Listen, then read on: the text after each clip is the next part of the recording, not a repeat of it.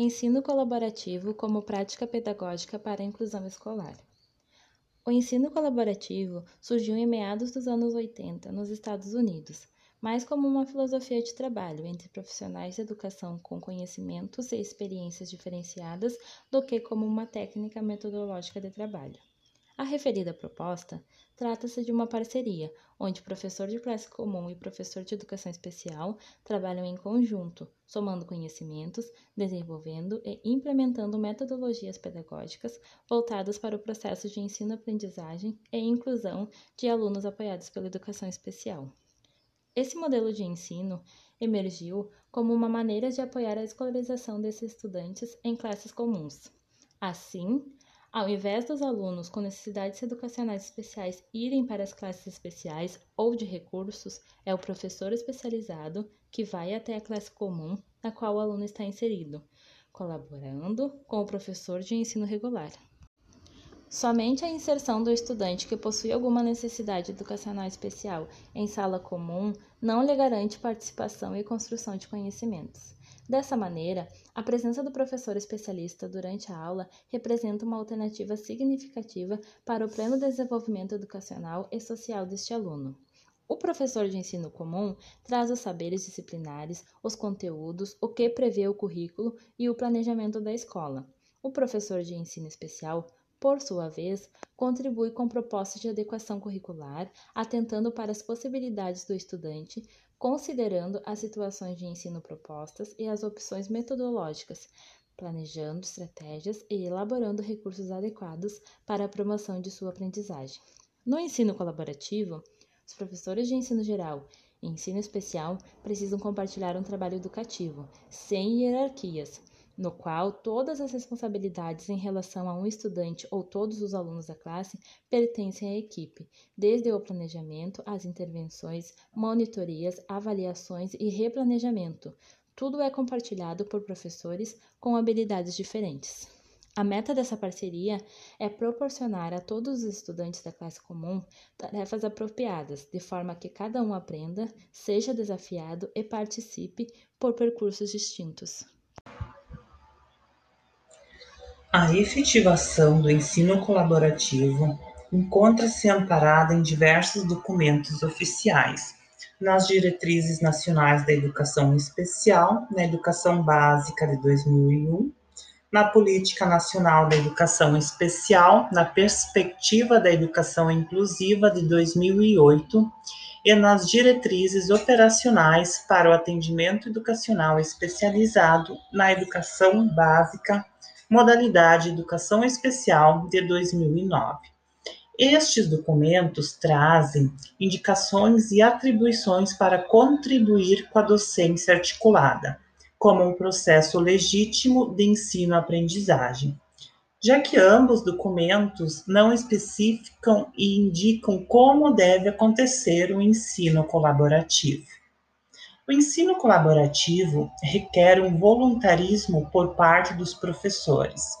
E neste processo, os docentes têm a liberdade e autonomia de estabelecer regras e negociações entre si e seus alunos. O coensino exige, então, uma grande cumplicidade pedagógica. Talvez isso se coloque como um grande impedimento para a realização desta proposta, pelo fato de ser muito recente a cultura da troca e do diálogo. Esse modelo ele precisa ser trabalhado e perpassado no cotidiano das escolas, ultrapassando seus muros, ultrapassando seus limites. Capellini e Mendes, 2017, vão acentuar que a força da colaboração encontra-se na capacidade de unir habilidades individuais dos educadores para promover sentimentos de interdependência positiva, desenvolver habilidades criativas de resolução de problemas e apoiar um ao outro, de forma que todos assumam as responsabilidades educacionais. Portanto, o trabalho em parceria, ele necessita de compromisso e flexibilidade para partilhar saberes. Cada profissional envolvido pode beneficiar-se dos saberes dos demais e, assim, consequentemente, o maior beneficiário serão os alunos. Para desenvolver práticas de coensino, é importante que se conheça o currículo e, a partir dele, sejam elaborados em conjunto o planejamento das ações.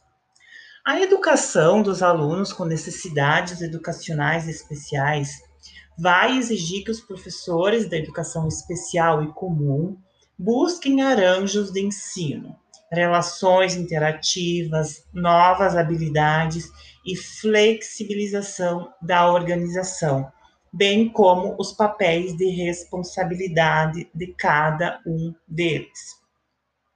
A implementação do ensino colaborativo requer inicialmente que os profissionais envolvidos estudem sobre o assunto, é claro, conheçam experiências, queiram atuar no ensino, possuam conhecimento e entendimento sobre políticas que vão assegurá-los nos seus direitos e nos seus deveres.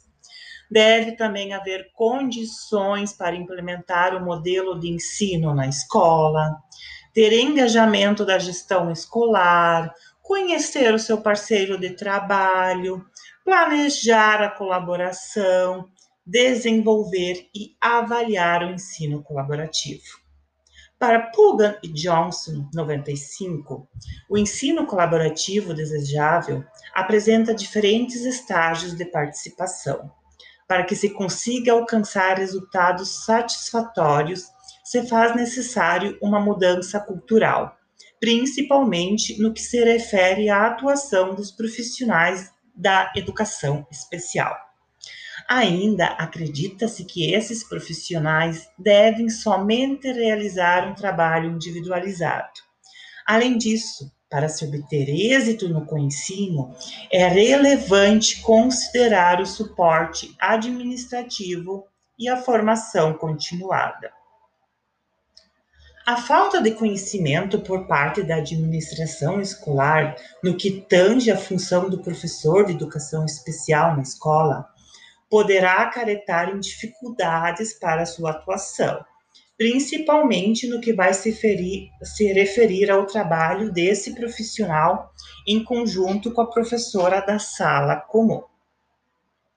O trabalho colaborativo para inclusão escolar é possível, Porém, as culturas escolares de desenvolvimento profissional dos professores de ensino comum e especial existentes não favorecem a implementação do ensino colaborativo na escola e nas salas de aulas.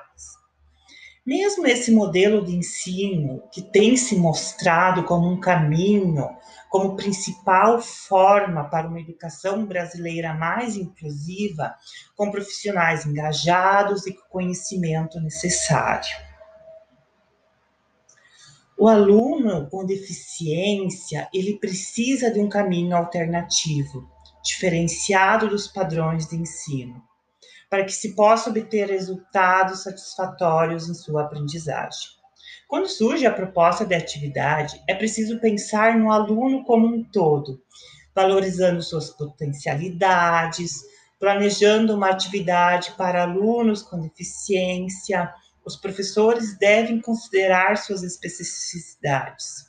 Dessa maneira, em muitos casos, a forma como a atividade vai ser proposta para o aluno com deficiência pode ser diferente das dos demais sem deficiência porém o objetivo deve ser sempre o mesmo.